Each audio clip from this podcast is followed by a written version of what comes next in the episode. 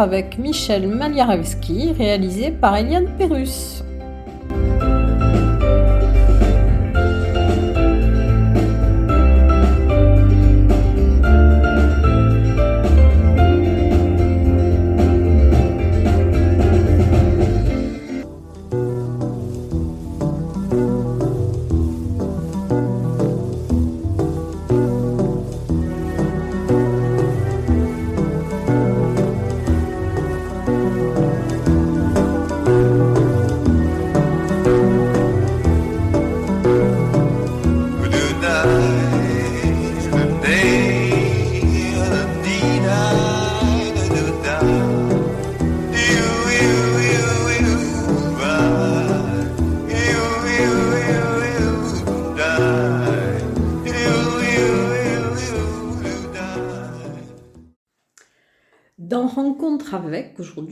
Reçois quelqu'un qui a parcouru pratiquement la moitié de la planète, euh, qui a été journaliste, photographe, globe-trotteur, qui s'intéresse aussi à la musique, enfin beaucoup de choses, qui a une curiosité même parfois maladive, puisqu'il s'intéresse à plein de choses. Et il aime bien aussi euh, se comparer un petit peu à Rimbaud avec les, les semelles de vent. Alors, bonjour Michel Maliarewski. Bonjour, bonjour. Alors, on va essayer pendant ce, moment d'évoquer un peu tout ce que vous avez vécu, puisque c'est une vie très foisonnante. Alors, je vais commencer peut-être euh, par le point de départ, c'est-à-dire que vous avez eu une enfance euh, pas très facile, vous avez été euh, en pension, enfin plutôt cloîtré, comme vous le dites. Et c'est peut-être ce qui vous a donné après cette envie de liberté.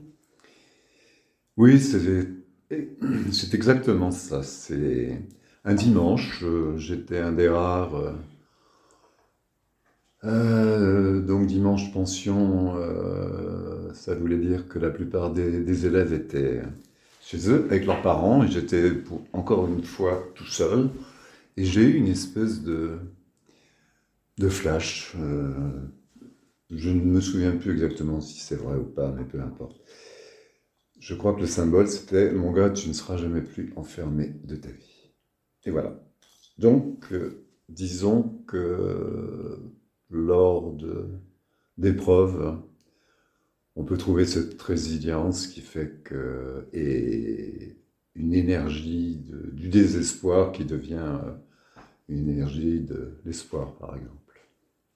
Et c'est ce qui vous a permis aussi peut-être de, bon, d'avoir envie de, voyager, puisque déjà dans votre enfance, vous avez un petit peu euh, fréquenté plusieurs adresses, hein, puisque vous étiez élevé par votre grand-mère maternelle qui faisait des séjours dans certains lieux et dont vous retrouviez des fois chez les voisins. Donc c'est pour ça que vous avez été un petit peu habitué à ne pas rester sédentaire. Et peut-être aussi parce qu'on vous a offert à 8 ans euh, un appareil photo, c'est ce qui vous a fait découvrir la photo? Et puis il y a déjà l'histoire de, la famille, donc euh, je suis d'origine euh, ukrainienne et, crimée, avec un petit peu de Saint-Pétersbourg. Donc père né au mauvais endroit, au mauvais moment à Sébastopol en 1917, au mois de novembre, tant qu'à faire. Et donc émigration, russe blanc qui perdent tout donc une espèce déjà d'appel au voyage, à aller voir là-bas si j'y suis. Et puis du côté de ma mère, euh, origine italienne, flamande et donc euh, tout ça, et avec des vies euh, difficiles, puisque après l'émigration, des deux côtés, enfin surtout du côté russe, ça a été très dur pour les grands-parents.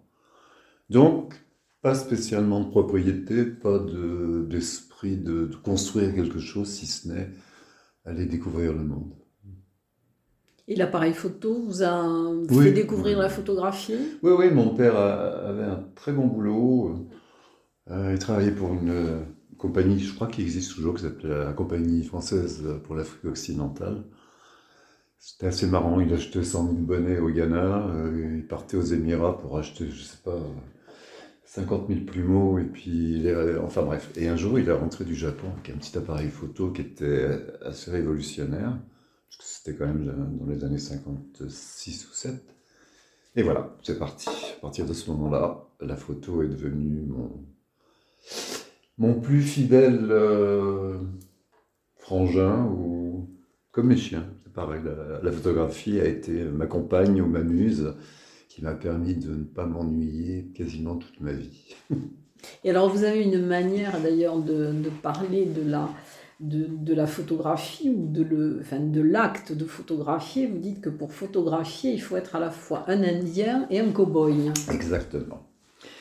Il faut avoir cette espèce de, perception de, quasiment d'abandon euh, qui, bon, c'est peut-être un peu des clichés, mais euh, je pense que les Indiens, les Amérindiens euh, avaient quand même une certaine spiritualité. Donc il faut percevoir le monde, le regarder, mais le problème c'est que quand on est photographe, si on ne tire pas au bout d'un moment, on n'a rien. Donc il faut être cow-boy et indien, et c'est pas toujours évident. Et alors vous parlez de la gymnastique aussi, quand il faut... De la danse. Oui. Oui, parce que c'est très physique la photographie. C'est déjà euh, une énergie énorme de d'attente, de concentration, et c'est du physique. Et d'ailleurs, euh, bon, j'ai enseigné euh, à l'école de journalisme à Paris et j'ai refait un peu ce re, disons, travailler le travail d'un photojournaliste qui était un grand bonhomme, mais qui était un peu vieux et et donc, je me suis, euh, j'étais obligé de m'intéresser à toute l'histoire de la photographie. Et, je garde deux, trois phrases, dont celle de Robert Capa, qui a été quand même un grand bonhomme, et qui a dit Si vos photographies ne sont pas bonnes, c'est que vous n'êtes pas assez prêt. Et prêt, c'est pas une histoire d'enclencher, c'est de la proximité. Il faut être dans le sujet. Et pour être dans le sujet, ben, il faut courir avec euh, le sujet, il faut se mettre euh, en plongée, en contre-plongée, il faut bouger sans arrêt. Sans ça, les photos sont plates. C'est Henri Cartier-Bresson aussi qui a parlé de l'instant définitif. Oui, l'instant décisif ou, de, décisif ou définitif, je me, souviens Qu'il ne faut pas rater, c'est celui qu'il ne faut pas rater. Non, non, et c'est de toute façon, c'est un, 125e de seconde.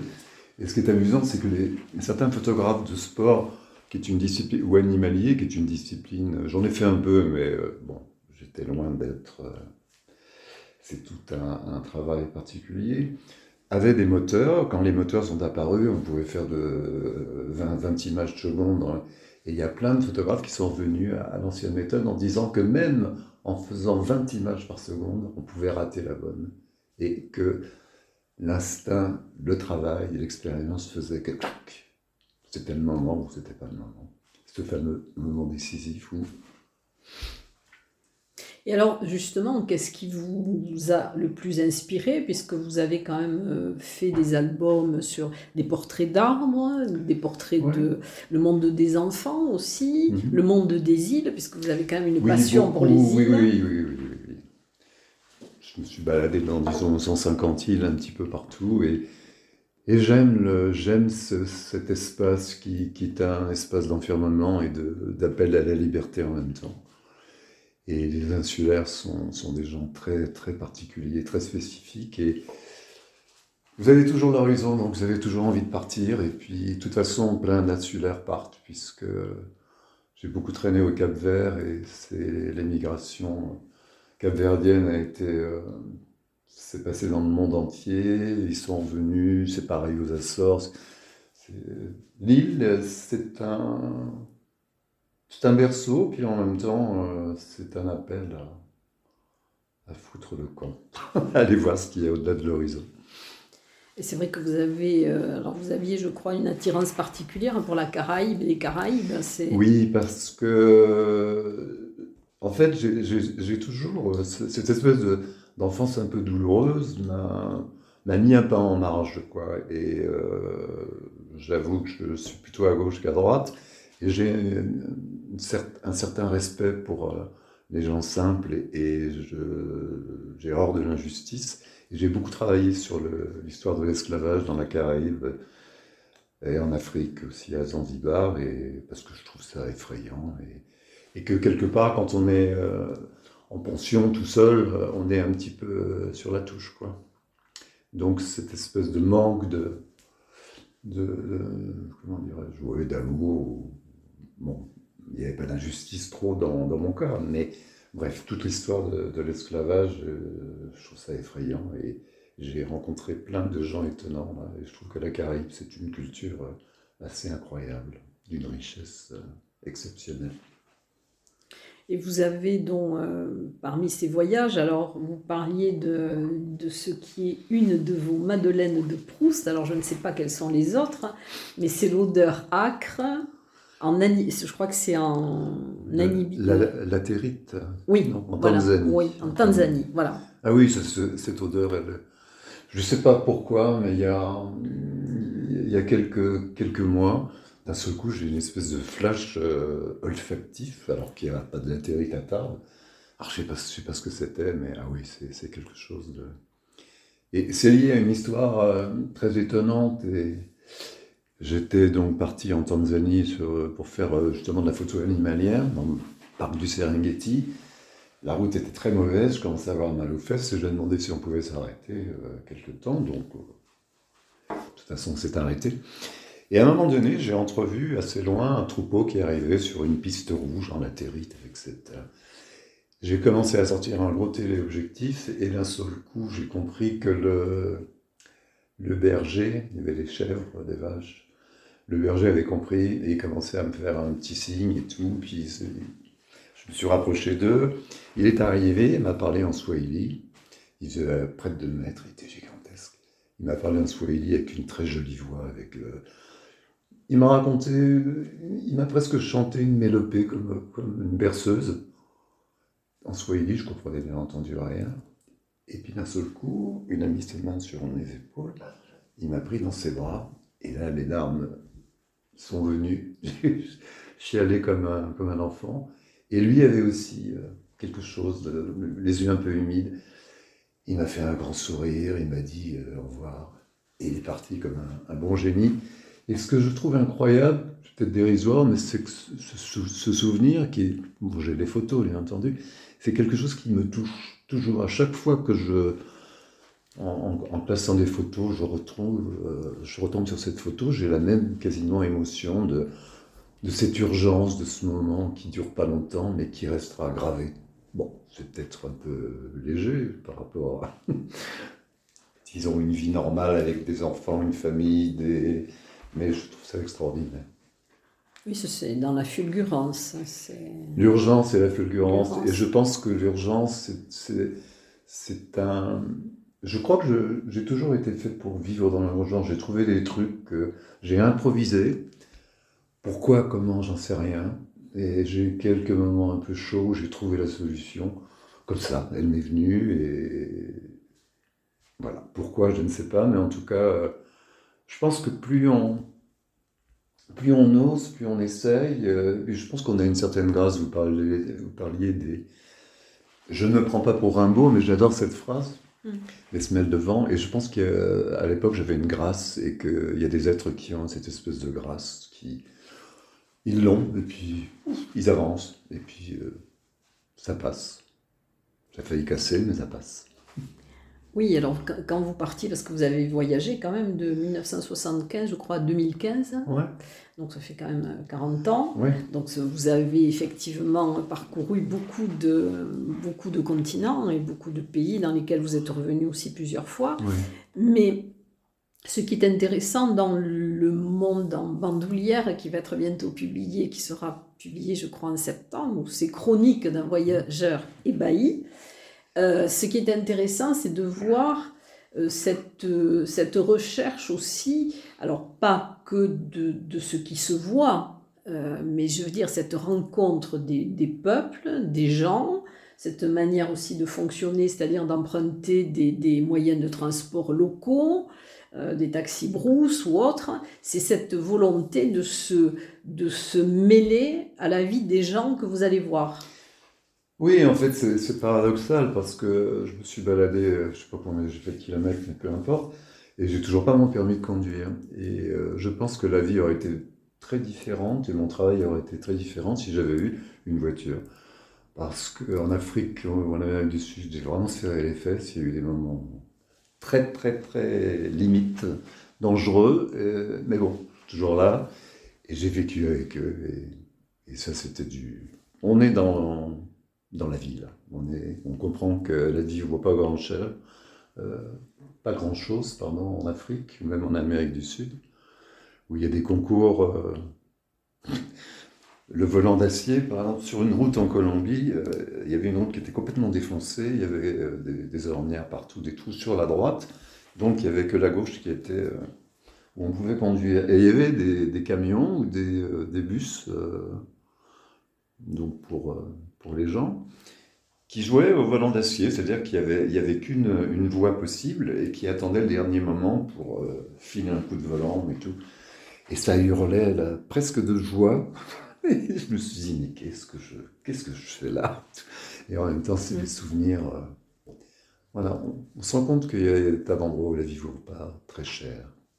Alors vous dites aussi que l'Afrique vous a apporté les, plus, les sensations les plus Ouais. fortes et en même temps les plus oniriques. Ah, complètement, oui. Après une histoire de fou, je me suis retrouvé sur un toit de voiture euh, entre la frontière de, du Mali à l'époque de la Haute-Volta, qui est le Burkina euh, maintenant. Il y avait les moustiques, c'était l'enfer, et j'ai réussi. euh, J'étais bouffé par les moustiques à l'intérieur de la voiture, donc j'ai dit au, au chauffeur, parce que j'avais j'avais pris un taxi parce qu'il n'y a plus de taxi brousse. J'avais laissé tout ce que j'avais comme argent pour rejoindre mon bateau pour rentrer à, Marseille, de Côte d'Ivoire. Et j'étais bouffé par les moustiques. Je suis sorti. on m'a dit non, tu vas pas par terre, il y a des bêtes et tout. Ok. Je suis monté sur le, sur le toit de la voiture avec mon vieil impère j'ai toujours. Euh, C'était pas très agréable. Mais je me suis endormi et je rêvais que j'étais à Paris avec des copains. Puis d'un seul coup, il y a eu un grand cri. J'ai ouvert les yeux. Il y avait un, un muezzin qui se découpait sur le, le jour qui se levait, sur une lumière magnifique. Le chant du muezzin, et puis les, les copains se sont dissipés. Et je me suis retrouvé sur un toit de voiture. Je me dis, où suis-je Ce genre de choses. Et il y a eu plein de trucs comme ça en Afrique, parce que c'est complètement fascinant, ce pays. Alors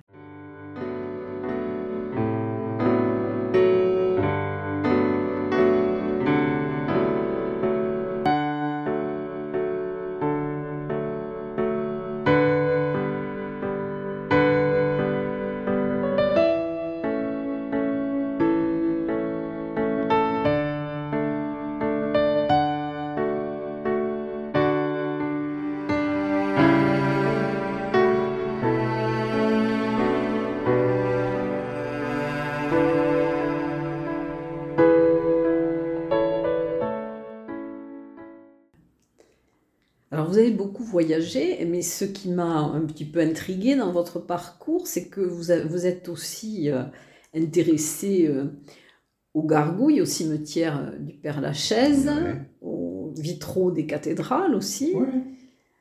Pourquoi le Père Lachaise? Parce que un jour, je me suis retrouvé euh, au-dessus du Père Lachaise dans un, un appartement et, et ça a commencé, la cohabitation a, a commencé. Elle avait déjà débuté avant, j'avais fait plein de photos et, et en fait, j'aime bien, euh, j'ai toujours aimé les cimetières. Et, a une phrase d'un un philosophe ou un, poète euh, romantique allemand du mou- mouvement Sturm und Drang, la, la tempête et je ne sais plus quoi, qui a dit il n'y a de vraie paix que dans les cimetières. Et en fait, c'est vrai. Et le cimetière du Père Lachaise, c'est quand même un endroit assez extraordinaire. Donc j'ai eu la chance d'avoir un double page qui était un- une revue euh, assez prestigieuse à l'époque, qui m'a m'a beaucoup aidé dans ma carrière, qui s'appelait le Livre d'or des grands photographes. Donc pendant deux mois, j'étais un grand photographe. et, puis après les cathédrales, parce que je pense avoir une certaine spiritualité et j'ai toujours été fasciné par l'époque gothique, ce passage du, religieux à, l'humain, euh, à l'époque où l'homme achète des vitraux, euh, les, les- le- les compagnons sont dans les- dans l'église, et puis en vieillissant, euh, c'est le roman qui me passionne plus maintenant. et les gargouilles Bah, les gargouilles, le- ce que je trouve assez terrible, c'est que j'ai toujours pas vu de livre sur les gargouilles. Bon, je peux pas non plus savoir si euh, il n'y a pas eu un livre d'édité. Et chez Flammarion, j'avais fait un bouquin sur les vitraux. Et il m'avait demandé de faire le texte qui était effroyablement mal payé. Et je dis non, non. Donc on l'a donné à quelqu'un qui l'a très bien fait d'ailleurs. Et après, il y avait le projet de faire les gargouilles. Ils m'ont dit, comme vous, vous avez refusé de faire le texte, on ne fera pas le bouquin sur les gargouilles. Donc il, il a toujours pas, enfin, je n'ai toujours pas, je n'ai pas toujours fait, je n'ai toujours pas fait, pardon. Peut-être. Hein. Oui, mais je n'ai plus le courage de, c'est compliqué de. Alors, vous avez, euh, moi j'aimerais que vous me racontiez quelques anecdotes, euh, parce que vous êtes aussi intéressé à l'astrologie, et ah. j'aimerais bien que vous me parliez de votre présence sur le plateau de Michel Polac.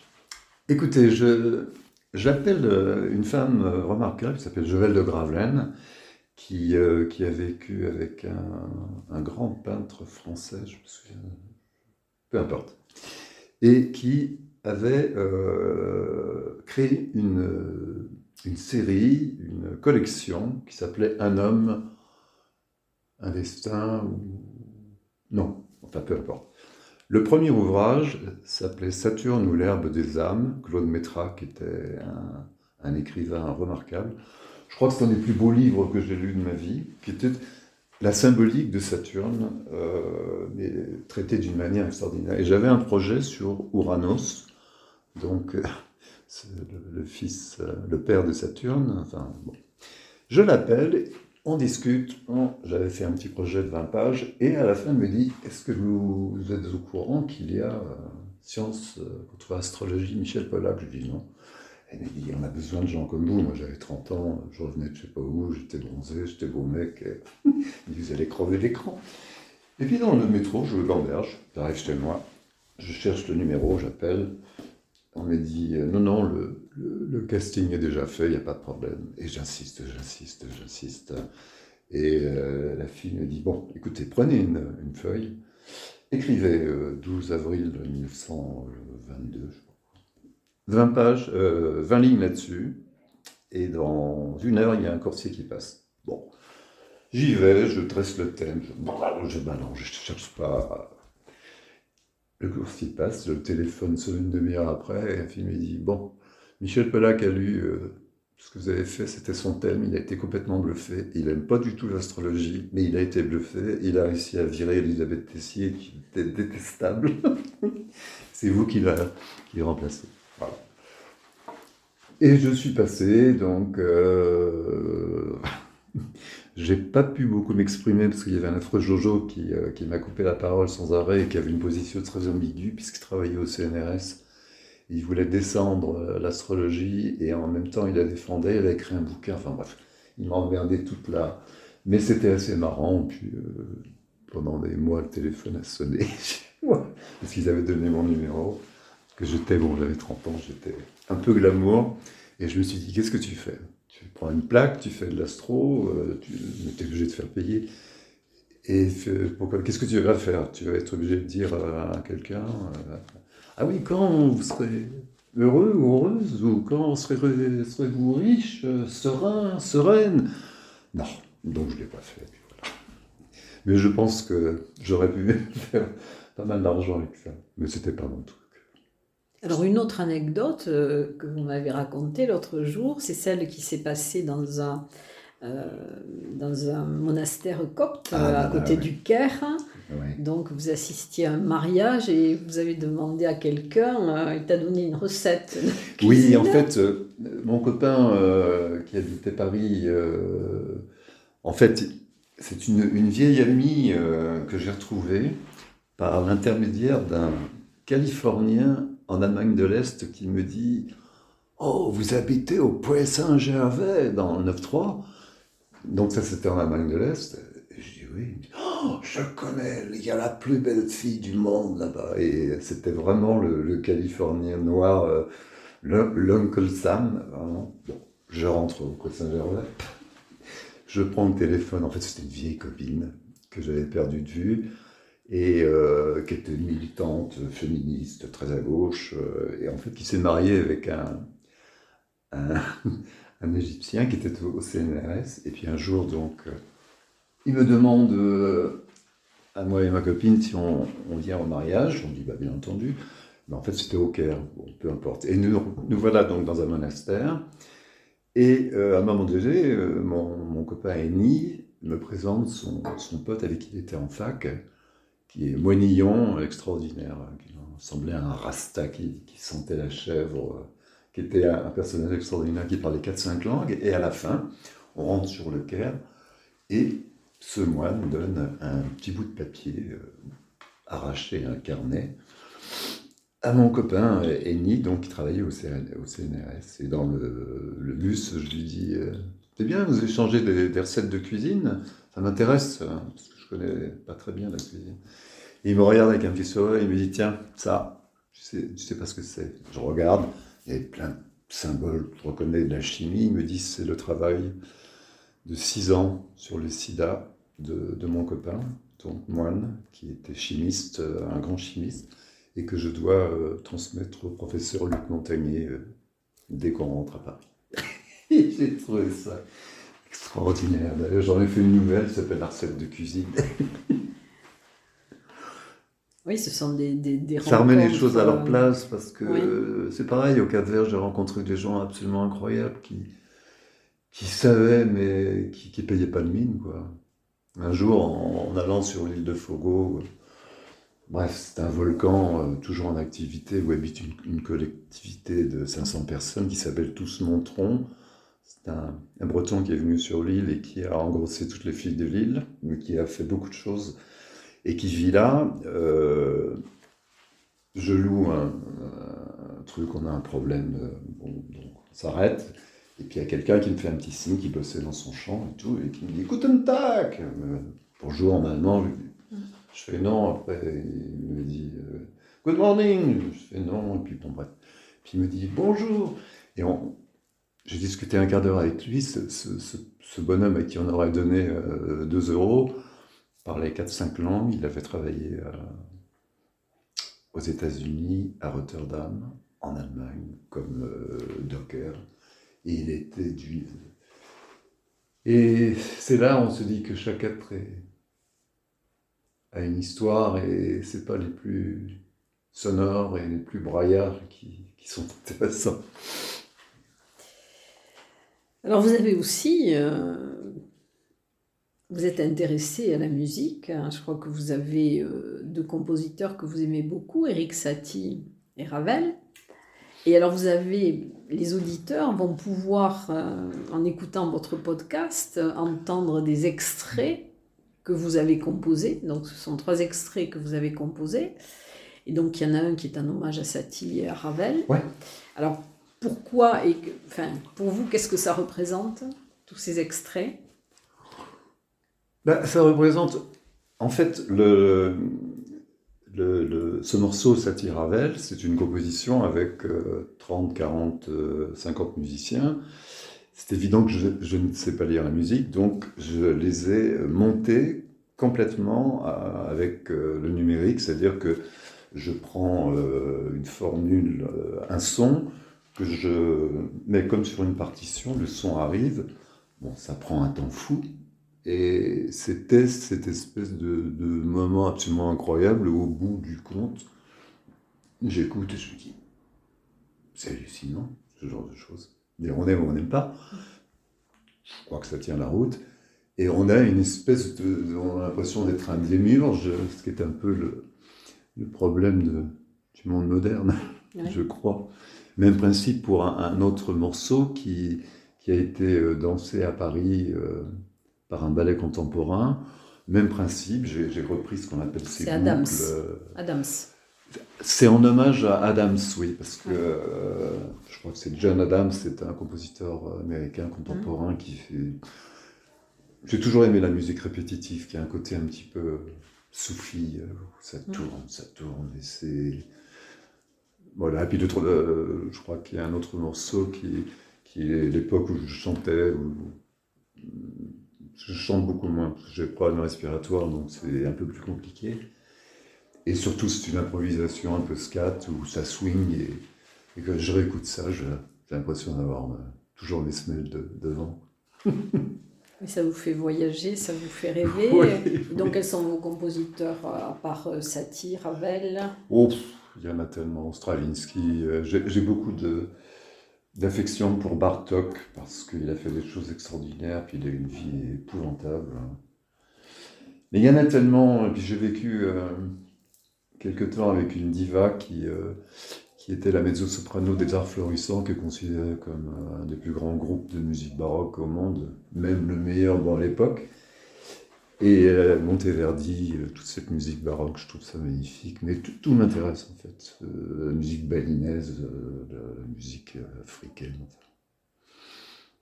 Alors pour en revenir à votre quête journalistique, vous dites que le, fil rouge, c'est d'être dans l'instant, dans le comment dire, dans le, il faut être au milieu et en même temps il faut être acteur et spectateur. Bah, c'est votre, fil rouge, c'est votre fil rouge. Oui, le... la contemplation c'est une chose. J'ai passé je ne sais pas combien de temps à regarder la mer, euh, mais avec un appareil photo et c'est pas du tout la même chose. C'est-à-dire que on est dans, dans, l'abandon quelque part, mais on est toujours euh, en éveil. Donc je... C'est un peu pervers, enfin c'est pas pervers, c'est un côté mortifère, euh, la, photographie, parce que ça fige. Quoi. Et il y a une très jolie phrase, je trouve que c'est une des plus belles phrases que, qui a été dite par Christian Cojol, que j'avais invité quand j'enseignais à l'école de journalisme, que j'avais même invité Dueno, des gens, c'était un bonheur et Christian Cojol, qui, a créé le style Libé, qui est un personnage euh, très étonnant, très simple, a dit La photographie, ça n'est ni la vérité, ni un mensonge. Et je trouve que c'est la phrase la plus juste au niveau de la photo. On peut rendre quelqu'un euh, très laid, quelqu'un de très beau, on peut le rendre très laid, quelqu'un qui n'est pas spécialement beau, on peut le rendre beau. Euh, c'est donc une, espèce de dimension assez incroyable. Donc, quand il n'y a pas de photographie, il y a il y a l'écoute, le regard sur les gens et leur voix, leur façon de regarder, leur tic, leur façon de marcher. Il y a toujours euh, ce fil rouge, c'est toujours la curiosité et, si possible l'étonnement euh, de l'enfant. Oui, ce côté ébahi. Voilà. D'être devant, euh, je ne sais pas, il y a des choses bêtes qui, m'ébahissent encore. Il y, a, quelques jours, j'étais en train de, relire un poème pour envoyer un copain, un poète, euh, sur Aurore boréale. Et qu'est-ce qui se passe à la télé? Pof, il y a un truc sur une aurore boréale. Bon, c'est pas. C'est la synchronicité. Oui, c'est pas extraordinaire, mais ça m'arrive tellement souvent qu'il y a un moment donné, je me dis, tiens, j'ai l'impression d'être un peu en relation avec le monde, et souvent dans m'est arrivé des trucs comme ça, des trucs importants. C'est-à-dire que j'ai une histoire euh, d'amour qui s'est pas très bien terminée. J'arrivais pas à, gérer la chose. Et quelques années plus tard, euh, en Grèce, euh, par un temps pourri, je suis rentré de Grèce, tellement je vais souvent en Grèce. J'aimais bien en avril-mai, mais là il faisait un temps pourri. Je me retourne, et d'un seul coup, il y avait cette jeune fille qui était derrière, donc que j'ai retrouvée. Et j'ai réglé mon, mon, histoire puisqu'elle était mariée, qu'elle était complètement différente, qu'elle avait changé, que moi j'étais plus le même et qu'on ne s'aimait plus. Et, puis voilà, ça m'a soulagé. Et ce genre de choses, il m'est arrivé plein de choses encore beaucoup plus étonnantes où, où on a l'impression qu'on est relié au monde. Et en fait, ça me rappelle un peu le Jung, que j'aime beaucoup, euh, qui parlait de, de ces rencontres euh, qui sont dans, il appelle ça le double et en fait, l'image, c'est qu'on a des, des entités euh, au-dessus de nous qui se passent des rendez-vous et je trouve ça très joli. C'est pas très scientifique, mais, je trouve ça très joli, ce rapport au fait d'être en relation avec le monde et d'avoir des, antennes et, et de retrouver. J'ai retrouvé des gens dans les endroits, mais bon, je pense que c'est dans le bouquin, c'est écrit. J'ai retrouvé un copain de lycée en, en plein plein village, euh, en plein Mali, complètement paumé dans un tout petit village. Il y avait trois, trois cases, euh, non, disons trois maisons, les maisons des, des Blancs. J'appuie sur la sonnette et puis euh, il y a quelqu'un qui arrive. Oh, Giacometti, Giacometti. C'était un copain comme dit, non, moi c'est Maliaretsky. Salut Michel Bon, des trucs quand même très étranges. Quoi. Eh et souvent, très souvent. Alors des choses qui ne servent pas obligatoirement à grand-chose, mais en même temps, on a l'impression d'être relié au monde euh, d'une manière ou d'une autre. Et alors au niveau de, de la photographie, ben, vous aviez commencé par l'argentique, non? Oui. Par l'argentique. Ah oui. Alors après Internet aussi, là... De toute façon, j'avais plus un rond et, et- et en fait, c'est économique. hein. Ouais. Une fois qu'on a acheté le matériel, je me souviens quand je revenais de reportage, j'avais 50, 70 pellicules. Je filais ça dans un laboratoire pro, ça me coûtait la peau des fesses, mais c'était un moment de magie qui n'existe plus. C'est-à-dire que il m'est de rester un mois, un mois et demi dans un, dans un pays. Je me souvenais, bien entendu, je me souvenais, j'avais une vague idée de ce que j'avais, mais quand on, on voit rien, on voit rien. Et après, c'était un rituel extraordinaire. Je m'achetais une très bonne bouteille de vin, j'y passais la nuit, et je regardais, je revivais mon travail. Et ce, ce moment était d'une force, et il n'existe plus maintenant. Maintenant, on regarde tout de suite. Si c'est bon, hop Oui, puis on pas peut, bon, on peut on retoucher, on peut retoucher aussi. On peut retoucher, mais ça, à la limite, euh, il y a eu beaucoup de trucage, euh, même euh, en argentique. Il y a un très grand photographe que j'adore, qui s'appelle Harry Grugert, qui est un des, des grands coloristes. Et un jour, j'avais une expo à Paris sur les cathédrales, et qui était faite par euh, un des meilleurs tireurs euh, de l'Ouest, comme j'appelais. Et il s'appelle Roland Dufaux, je ne sais pas s'il est peut-être un peu vieux maintenant. Et j'arrive là-bas, il veut me montrer les, tirages, qui étaient des grands tirages au charbon, c'était une technique très... Et je vois des images sur un, bureau que je connais d'Harry Gruyert. Je dis, mais c'est quoi, c'est Harry Gruyert Il me dit, ouais. Je dis, mais cette photo, euh, il me dit, oui, elle est trafiquée. Il avait des méthodes pour, euh, comme le numérique, Ouais. pour, euh, par exemple, un bouquet de roses euh, complètement sous-exposé noir, dans une rue à New York où il y a du rouge partout, il a fait ressortir le, le bouquet en rouge. Donc la photo était bidonnée. Mais en fait, est-ce que c'est grave? Peut-être le résultat, l'esthétique qui compte après. hein. Est-ce que par exemple le baiser de Robert Doisneau qui est complètement traf- trafiqué, est-ce que c'est grave aussi? Évidemment, évidemment que ça gêne, parce que on attend de la photo, quand on voit une photo extraordinaire, on se dit il a réussi à le faire, alors que moi j'essaye des tas de trucs, j'arrive jamais. Et moi j'ai jeté des tas de photos, et quand j'ai vu que euh, Gruyert, euh, Harry, qui est quand même un, excellent photographe, peu importe, avait déjà, euh, dans les années 80, pouvait trafiquer des trucs, moi je regardais des photos, moi j'avais pas les moyens de, de les faire euh, trafiquer. Quoi. Et alors, qu'est-ce que ça fait après quand on, quand on a beaucoup voyagé, qu'on a eu une vie foisonnante et qu'on se retrouve dans ce que certains appellent le bout du monde, le, le bout de la France, Tarbes? Ben, Je pense que chacun a son bout du monde, parce que c'est vrai que quand on arrive en Nouvelle-Zélande, Tarbes c'est le bout du monde, comme pour euh, un Tarbais, euh, Nouvelle-Zélande c'est le bout du monde. Bah, le problème il est simple, euh, pas de permis, donc pas de voiture, et là ça se complique. Quoi. Ça se complique, et puis, euh, et puis bon, de toute façon maintenant, euh, mes images ne, ne peuvent plus être vendables, si certaines, mais et puis je cherche plus à en vendre d'ailleurs. Non, Vous il y a avez eu- fait des expositions quand même à l'Office oui, du tourisme, Oui, oui. à je- Pau aussi, à l'Artelier.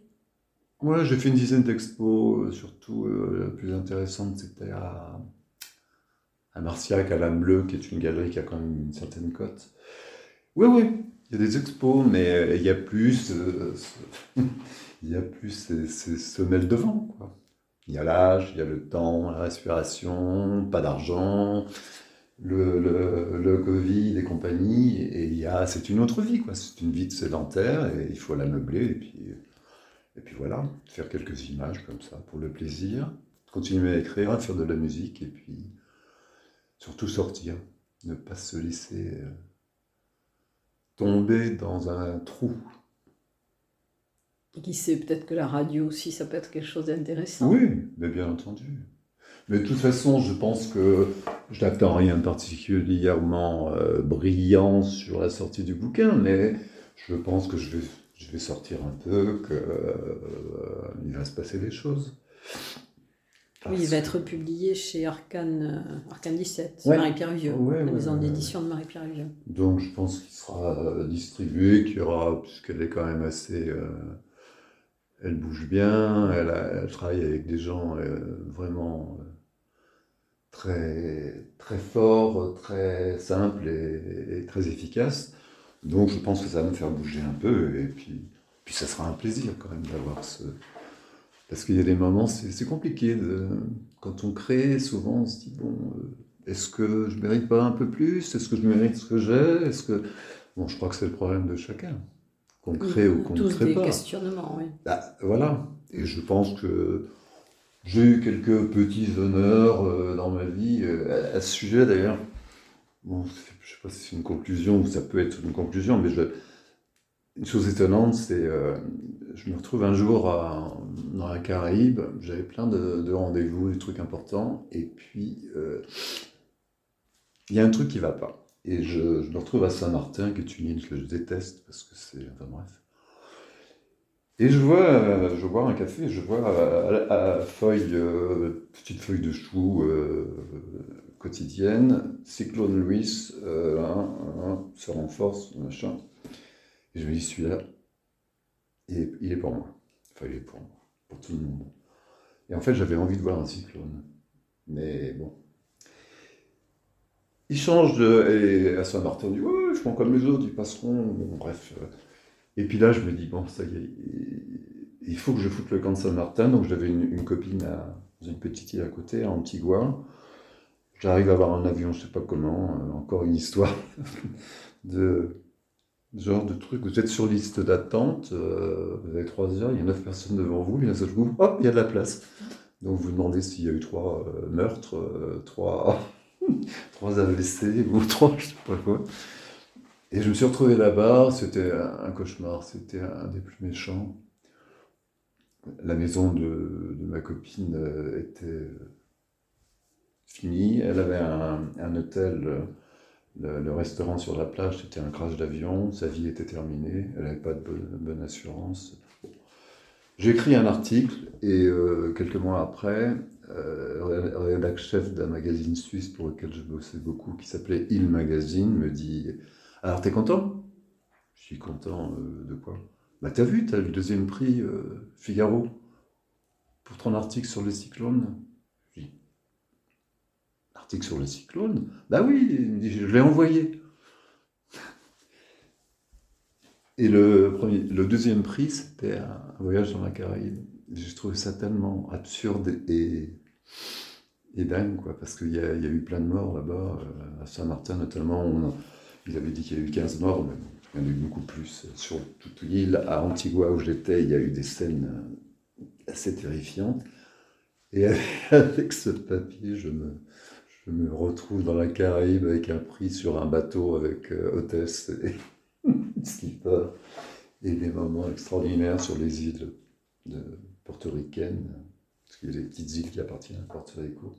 C'est un peu absurde la vie quand même. Et en même temps, bon, bah, ça fait partie du jeu, quoi.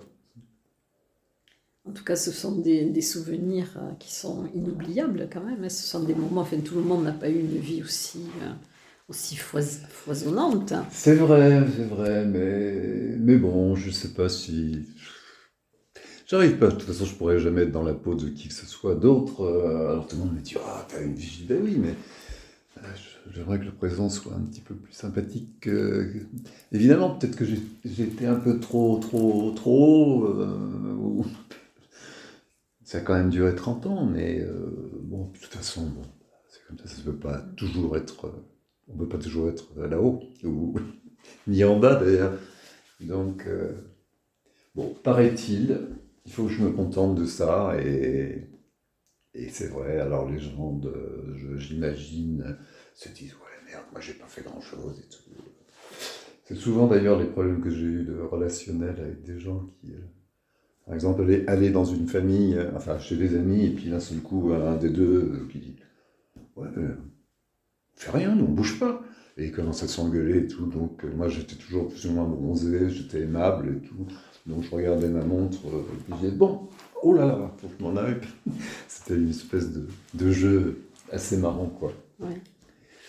Bon, en tout cas, c'est c'est bien, euh, ce, genre de vie, enfin, n'est pas la vie de monsieur tout le monde quand même, mais c'est une vie que vous avez choisie et que c'est ça qui est important. Oui. En tout cas, merci euh, Michel Maliarewski pour ce moment, pour ces confidences aussi, et puis peut-être à très bientôt pour la radio. Pourquoi pas?